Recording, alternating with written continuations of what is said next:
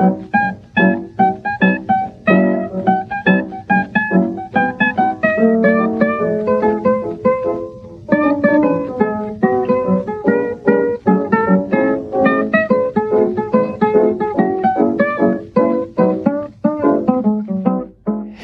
willkommen zum Spätfilm, dem professionellsten Filmpodcast zwischen Frankfurt am Main und Frankfurt an der Nidder.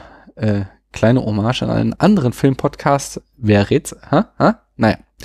Äh, könnt, ihr, könnt ihr ja in den Kommentaren hinterlassen. Solange frage ich, wer von euch hat mein Rosemary's Baby CD? Ha? CD sage ich, DVD meine ich natürlich. Ich wollte hier irgendwie äh, vorgestern ganz gechillt Rosemary's Baby gucken, gehe an meine DVD-Sammlung und such und such und such und schau noch ein zweites und drittes Mal und sie ist einfach nicht mehr da. Das ist doch wieder mal so ein typisches Beispiel, dass sich irgendjemand eine DVD ausgeliehen und nie zurückgegeben hat. Richtig schlimm. Also, äh, wenn du das hier hörst und noch mal ein Rosemary's Baby CD, warum sag ich eigentlich immer CD? DVD hast, kannst du sie mir gerne äh, wieder zukommen lassen.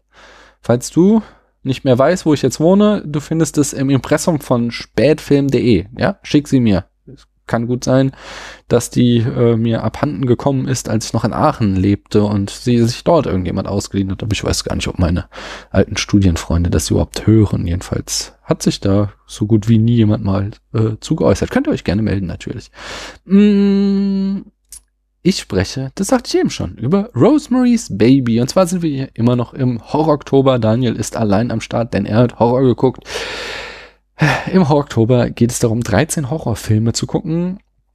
Ähm, mein äh, dieses Jahr war es, Filme äh, zu gucken, die ihr ausgewählt habt und deren Prämisse ist ähm, etwas, dass sie etwas mit äh, Alien zu tun haben. Und dann hat irgendjemand Rosemary's Baby vorgeschlagen und hat es nicht mal begründet. Und er wurde hoch und höher gewotet von allen möglichen Leuten und jetzt sitzt hier und bespreche ihn und muss wohl oder übel mir überlegen, welche Verbindung hat denn wohl Rosemary's Baby zu Alien? das ist natürlich die weibliche Protagonistin.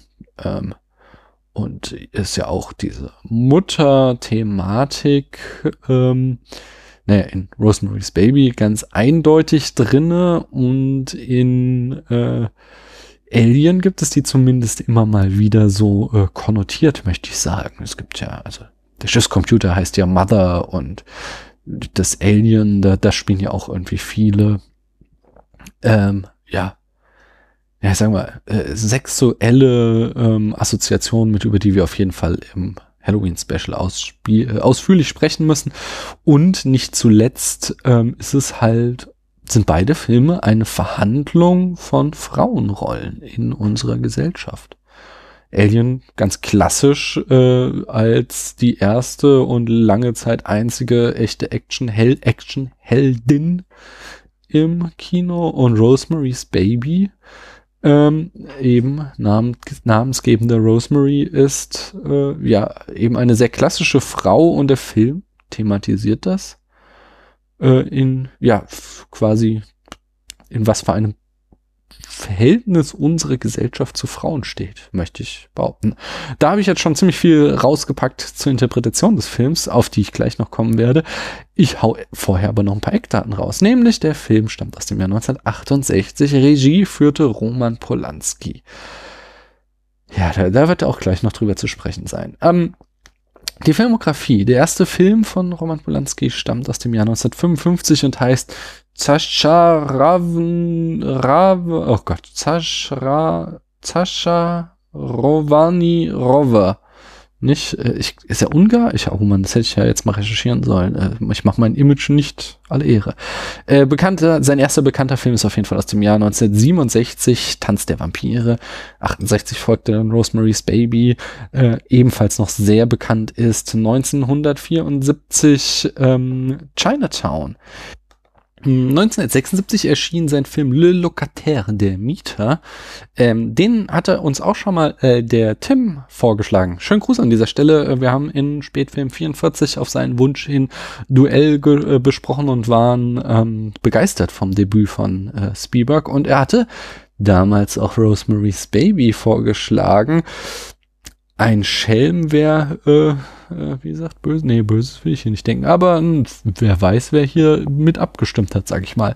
Ähm, äh, also, ähm, Polanski hat über die Jahre viele Filme weitergemacht, äh, mal mit größeren Abständen, mal mit weniger großen Abständen, die auch alle mehr oder weniger relevant sind. Äh, ich habe jetzt trotzdem eine sehr große Lücke und möchte als nächstes 2002 Der Pianist empfehlen äh, oder erwähnen, weil das ist halt auch so ein Brett von einem Film, also äh, einer, der auch jetzt schon immer in, in höchsten Tönen gelobt wird und äh, so zu den absoluten Klassikern der 2000er gehört und ein Film, den man irgendwie gesehen haben sollte. Ähm, ich habe persönlich gesehen aus 2011 Carnage, hm, auf Deutsch der Gott des Gemetzels, also ein kleines Klam Kammerspiel, hat mir sehr gut gefallen, fand ich sehr schön. Habe ich sogar im Kino gesehen mit Paula zusammen. Äh, und 2013 sein bislang letzter Film war Venus in Fur. Hm, das Budget von Rosemary's Baby lag bei 3,2 Millionen äh, US-Dollar. Äh, und in der Besetzung haben wir Mia Farrow in der Hauptrolle. Ihr Mann wird von John Cassavetes gespielt. Ruth Gordon und äh, Sydney äh, äh, Ruth Gordon und Sidney Blackmore, genau, spielen äh, das teuflische Nachbarpärchen. Und das Genre ist ganz eindeutig der Psychological Horror. Und der Film war auch ein sehr großer Erfolg. Er spielte 33 Millionen US-Dollar ein, hat also sein Budget verzehnfacht. Mm, ja, Roman Polanski, über den müssen wir reden. Ähm, denn man kann, oder ich, das habt ihr euch jetzt eingebrockt, indem ihr den Film äh, mir vorgeschlagen habt. Ich kann nicht einen Film von Roman Polanski ähm, besprechen, ohne die alte Frage zu klären, ob man das Werk vom Künstler trennen kann. Denn ähm, an dieser Stelle mal wieder von mir die Empfehlung äh, des wunderbaren Podcasts You Must Remember This äh, und dort auch, also ein Podcast, der sich mit Hollywood-Geschichte auseinandersetzt. Wen wundert's, dass es, dass ich das gut finde? Äh, der hat ein, die beste Staffel, der Podcast in Staffeln organisiert und der best, die beste Staffel dieses Podcasts war die über die Manson Family und die Manson-Morde. Und im Rahmen dieses Podcasts und der Manson-Morde äh, wird auch die Geschichte von Roman Polanski sehr ausführlich besprochen, denn äh, die Manson Family hat ja seine damalige Frau Shannon Tate umgebracht. Unter anderem. Und ähm, ja, ich denke, viele von euch wissen es, die es noch nicht wissen. Roman Polanski darf die USA nicht mehr betreten, weil er ein minderjähriges Mädchen missbraucht hat und ähm, ihm, ich weiß nicht, ob die Todesstrafe, aber zumindest lebenslange Haft droht, sobald er äh, amerikanischen Grund betritt, weil dann wird er verhaftet und dann gibt es den Prozess, dem er sich entzogen hat, indem er ins Ausland geflohen ist. Mhm ja, wie gesagt, die großartige Geschichte ähm, dazu könnt ihr euch in You Must Remember This an anhören. Ähm, da werden auch Argumente zu seiner Unschuld, also nicht Unschuld, er hat das eingestanden, das ist klipp und klar, er hat dieses minderjährige Mädchen missbraucht. Es wird nur, ich sag mal, der Rahmen erzählt, vielleicht nicht entschuldigt, denn man kann natürlich sagen, er war irgendwie psychisch labil, weil seine Frau gerade ermordet worden war. Es waren vielleicht auch die 70er, wo die Sexualmoral lockerer war als heute, aber ähm, das alles sind meines Erachtens keine ähm, Argumente, um ähm, die rechtfertigen können, dass man eben ein minderjähriges Mädchen zum Sex zwingt. Und äh, das ist ein Thema, das muss besprochen werden, besonders wenn man einen Film wie Rosemary's Baby äh, bespricht, der halt sich ja massiv auch mit Frauenrechten und die, der Rolle der Frau auseinandersetzen. Vergewaltigung hat eine zentrale Rolle in diesem Film und ähm, überhaupt halt, wie die Frau äh, in unserer Gesellschaft in der häuslichen Beziehung gefangen ist, ist, glaube ich, das zentrale Thema. Und es ist so ein äh, krasser Gegensatz zu, also eben wie Polanski hier einen Film, einen äh, meines Erachtens sehr feministischen Film inszeniert und wie er sich dann dem gegenüber äh, im wahren Leben gebärdet hat. Und die Frage natürlich, also äh, muss ich seine äh, seine Verhaltensweise als Privatperson in meine Interpretation dieses Filmes einspielen lassen? Also wenn zum Beispiel der Mann nach der Vergewaltigung von Rosemary diese eben rechtfertigt als, ach, ja, war eine lustige Nummer, ich wollte mal irgendwie hier den, den Termin nicht verpassen, äh, wo du äh, fruchtbar bist, damit wir ein Baby zeugen können und äh, dachte, so eine Vergewaltigungsnummer, das ist ja auch irgendwie mal ein, ein lustiges Sexspiel und wir äh, überhaupt, wir sind ja verheiratet und da musst du sowas äh, eben durchstehen. Ähm,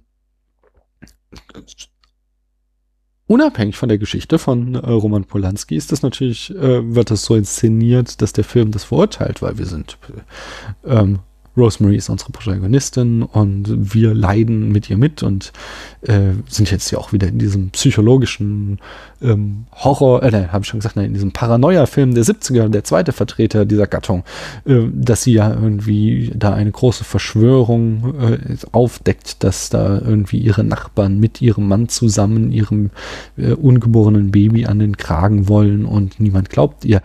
Hier fällt mir gerade ein, ich habe die Handlung in fünf Sätzen noch gar nicht erzählt. Hm, Rosemary und ihr Mann ziehen in ein neues Haus. Sie haben aufdringliche Nachbarn. Rosemary wird schwanger. Sie durchlebt große Schmerzen und viel äh, schreckliche Sachen während ihrer Schwangerschaft und hat den Verdacht, dass alle ähm, sie, ja, sich gegen sie verschworen haben und der Rest bleibt hinter der Spoilerwand. Denn ich muss zurück zu der Frage, kann man den Künstler vom Werk trennen?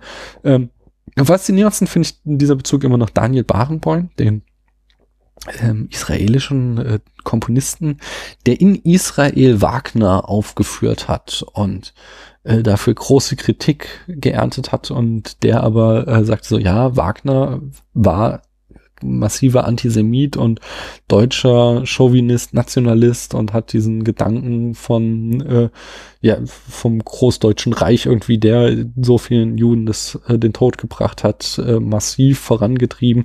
Aber unabhängig von seiner Person ist eben die Kunst, die er geschaffen hat, eine sehr große, sehr sehr schöne Kunst und deswegen hielt Daniel Barenboim es äh, für für immer noch legitim und angebracht, die auch weiter aufzuführen und eben auch in Israel, wo die Nachkommen der Opfer dieser, also nicht die Opfer Wagners, der Mann war ja ein kleiner Harzwurst, der hat ja nie was zu sagen gehabt, aber eben dieses Zeitgeistes, dem auch Wagner anhing, äh, leben. Mhm. Interessant. Weiter muss man auch äh, so im zeitgenössischen Kino immer Tom Cruise nennen, den zum Beispiel ja Paula deswegen nicht leiden kann, unter anderem äh, weil er, weil er ja bekann, bekennender äh, Scientology äh, Mitglied, bekennendes Mitglied ist und ähm, ja, entsprechend, wenn man seine Filme guckt, man wissen muss, dass man Scientology mitfinanziert. Die Frage, wenn man das Fass halt mal aufmacht, ist, wen will ich nicht mitfinanzieren, weil du kannst halt fragen, solltest du irgendeinen Film von 20th Century Fox gucken wenn du bedenkst, dass sie auch den Fernsehsender Fox haben, der ultra rechtskonservativ ist und äh, Leute wie Donald Trump überhaupt erst ermöglichen. Gerade jetzt ging auf Twitter so ein übelster krasser Tweet rum von einer Fox-Journalistin, äh, seht bitte die Airquotes, die vor der Berliner Mauer steht und sagt, oh hier, ich bin hier in Berlin, der Beweis dafür, äh, dass Mauern wirken. das, das ist, äh, muss man halt bedenken, das ist doch von Reagan, dem ebenfalls republikanischen Präsidenten Tear down this wall, Mr. Gorbatschow, der berühmte Ausspruch. Und jetzt stellen sich die amerikanischen Rechtskonservativen vor die Mauer in Berlin und feiern sie als Vorbild für ihre Scheißmauer nach Mexiko ab. Naja, also so, wenn ich Filme von 20th Century Fox gucke, unterstütze ich dann nicht auch solchen Geist? Das, das sind halt auch Überlegungen, die man sich machen muss. Und dann auch gerade ja in der im Zusammenspiel mit der Hauptdarstellerin von Rosemary's Babies, Mia Farrow, äh, müssen wir über Woody Allen sprechen. Und den Grund, warum der Spätfilm wahrscheinlich nie einen Woody Allen Film besprechen wird, weil es da ja auch so äh, krasse Geschichte gibt oder krasse Vorwürfe das Ding ist, Paula und ich, wir sind beide oder waren beide große Woody Allen Fans, bis wir halt mitgekriegt haben, dass Mia Farrow und ihre Tochter, ich glaube Dylan heißt sie, Woody Allen vorwerfen, er habe die Tochter ähm, äh, sexuell missbraucht. Ähm, es, es konnte nie, äh, also er wurde nie verurteilt, was äh, natürlich ein großes Dilemma ist. Äh, also, und verstehe mich falsch, das ist, es ist vollkommen okay und vollkommen gut, dass Woody Allen nie verurteilt wurde, denn wir haben es hier mit einer äh, Situation zu tun, wo es keine einfache Entscheidung gibt. Es gibt halt bei einem Vergewaltigung noch mehr bei einem Kindesmissbrauch, einem potenziellen, immer die Situation, dass nur zwei Personen anwesend sind und das heißt, dass äh, das Mädchen ähm, per se sich nicht auf Zeugen berufen kann, weil diese, diese Taten ja im Geheimen stattfinden. Und in dieser Situation spielen halt, äh, ja, spielt dann halt natürlich dem mutmaßlichen Täter immer der äh, in dubio pro reo Satz zugute, dass wir im Zweifel den Angeklagten freisprechen, um ihn vor der äh, Justizwillkür zu schützen. Und deswegen kann man natürlich dann auf der anderen Seite sehen, dass Feministinnen manchmal von Rape-Kultur oder Rape-Culture sprechen, dass eben, äh, weil es, weil dieses Mittel, was wir aus guten Gründen haben, eben auch wieder aus dem Nationalsozialismus heraus äh, argumentieren, dass wir diesen Schutz der Angeklagten brauchen, weil wir sonst äh, eben in staatliche Willkür verfallen. Aber dass eben dieses Mittel auch dazu führen kann, dass da Opfer nicht ähm, genau ja, dass, dass der Opfer halt eben ihren Täter nicht äh, die gerechte Strafe zukommen lassen können. Andererseits, wenn wir das Sexualstrafrecht verschärfen würden, käme am Ende möglicherweise sehr viele Falschurteile heraus, weil halt äh, da Täter, äh, mutmaßliche Täter zu Unrecht beschuldigt würden und äh, ja, was ich, was ich sagen will, ist halt, genau, es ist halt ein ethisches Dilemma. Es gibt in diesem Fall kein richtig oder falsch, sondern wir werden uns damit immer, egal wie wir uns entscheiden, äh, werden wir eine Partei äh, entweder dem mutmaßlichen Opfer oder dem mutmaßlichen Angeklagten nicht gerecht werden können. Ähm, das besondere Problem jetzt bei Woody Allen und ist, dass er natürlich eine Reihe von Filme hat, wo er offen damit kokettiert, dass er sehr junge Mädchen attraktiv findet. Allen voran natürlich Manhattan, ein total toller Film, wo es auch darum geht, dass die Minderjährige, mit der ähm, der Protagonist eine Beziehung hat, ihm äh, quasi entwächst und am Ende quasi reifer ist als er selbst und dann mit ihm Schluss macht. Aber ist natürlich trotzdem so ein bisschen fishy, wenn du dann hast halt einen Protagonisten, der irgendwie Mitte 40 ist und eine 16- oder 17-jährige Freundin hast und du weißt, es gibt da so Vorwürfe, äh, gegen den Regisseur, dass er halt möglicherweise auf minderjährige Mädchen steht. Und das ist halt sowas, in dem Moment fällt es mir halt wirklich schwer, den Künstler vom Werk zu trennen, wenn er eben seine, äh, ich sag mal, den Aspekt der Moral, den ich nicht gut heißen kann, ähm, in sein Werk einfließen lässt. Bei Tom Cruise sehe ich in seinen Filmen eigentlich keine Scientology-Botschaft. Also vielleicht irre ich mich, aber Mission Impossible oder ein, äh, äh, wie, wie heißt das, ähm, äh, dieser echt ganz gute Film, wo er da immer stirbt und wieder äh, äh, Dead äh, Live Repeat, äh, so, aber ich glaube, es war nur der deutsche Titel. Ach, ich weiß nicht, ihr wisst, ihr, ihr wisst die Filme wieder besser als ich. Aber da, da ist es natürlich, mh, mm, äh, also da sehe ich, wie gesagt, keine Scientology-Botschaften drinne. Da kann ich jetzt leichter mir den Film angucken ohne Probleme. Und äh, während, wenn ich halt Filme von Woody Allen gucke, wo möglicherweise eben seine von mir sehr stark abweichenden Moralvorstellungen auch noch gepredigt werden, äh, das für mich problematisch wird. Ja. Lange Rede, kurzer Sinn. Bei Rosemary's Baby haben wir jetzt genau so einen komischen Twitter-Fall, dass der Film wirklich stark für Frauen und Frauenrechte irgendwie eintritt. Es ist ja so, also es ist ein sehr zynischer Film, der eben diese äh, Rosemary ist, die Hausfrau, die zu Hause hockt und die Wohnung schön macht, sieht man lange vorher und die dann eben eine starke Unterdrückungsgeschichte erlebt und der Film eben als Parabel darauf gelesen werden kann, wie Frauen eben in dieser Hausfrauen- und Mutterrolle von unserer Gesellschaft und den äh, ja, Konventionen unterdrückt werden. Eben, wie ich schon sagte, beispielsweise mit diesen Sprüchen, den ihr Mann ihr da an den Kopf wirft, nachdem der Teufel, der Satan sie vergewaltigt hat, dass er so, sie soll ich mal nicht so anstellen quasi, das sei ja alles im Rahmen ihrer ehelichen Pflichten. Und Ähm, an dieser Stelle äh, äh, spoilere ich jetzt, also hier beginnt der Spoiler-Part, ist nämlich dann auch das Ende dann sehr, sehr zynisches, weil sie sich dann eben am Ende in ihr Schicksal, ihre Sklavenrolle als Mutter und Hausfrau ergibt, indem sie halt zwar das Kind als äh, die Saat des Teufels äh, zu sehen bekommt und zuerst abgeschreckt ist, aber dann am Ende äh, sich eben doch nicht irgendwie dem eigenen Muttertrieb verweigern kann und äh, diesem Kind äh, äh, des Teufels eine Mutter sein wird. Und damit äh, ja, macht Polanski eben ein ja, sehr zynisch, hoffnungsloses Bild über die Rolle der Frau in unserer Gesellschaft. So interpretiere ich den Film. Ihr könnt ihn mir gerne das um die Ohren hauen, falls ihr das anders lest. Aber ja, ich denke, das ist das große Thema. Der Film ist spitze. Das ist, das ist ein Brett. Wie gesagt, der stand hier schon in meiner Sammlung. Ich habe den mal geschenkt bekommen. Ich habe den gesehen. Ich war hin und weg. Ich habe den jetzt ein zweites Mal gesehen. Er ist super spannend. Er ist, äh, das ist so ein Horrorfilm, wie ich ihn mag. Also halt Psychological Horror. Wir, wir haben so gut wie gar keine Gore-Szenen. Ähm, diese Vergewaltigung, die ist auch wirklich zurückhaltend inszeniert. Um, ähm, aber eben dieser Schrecken entsteht eben aus dieser Paranoia und dieses alle haben sich gegen Rosemary verschworen und niemand glaubt ihr und äh, das, das ist schon sehr, sehr geil gemacht. Das ist eine absolute Sehempfehlung. Ich, ich gebe dem fünf Sterne und ein Herz. Mehr kann ich dazu nicht sagen. Ich danke euch, dass ihr mir eure Zeit geschenkt habt und ihr hört demnächst schon wieder von mir. Ciao.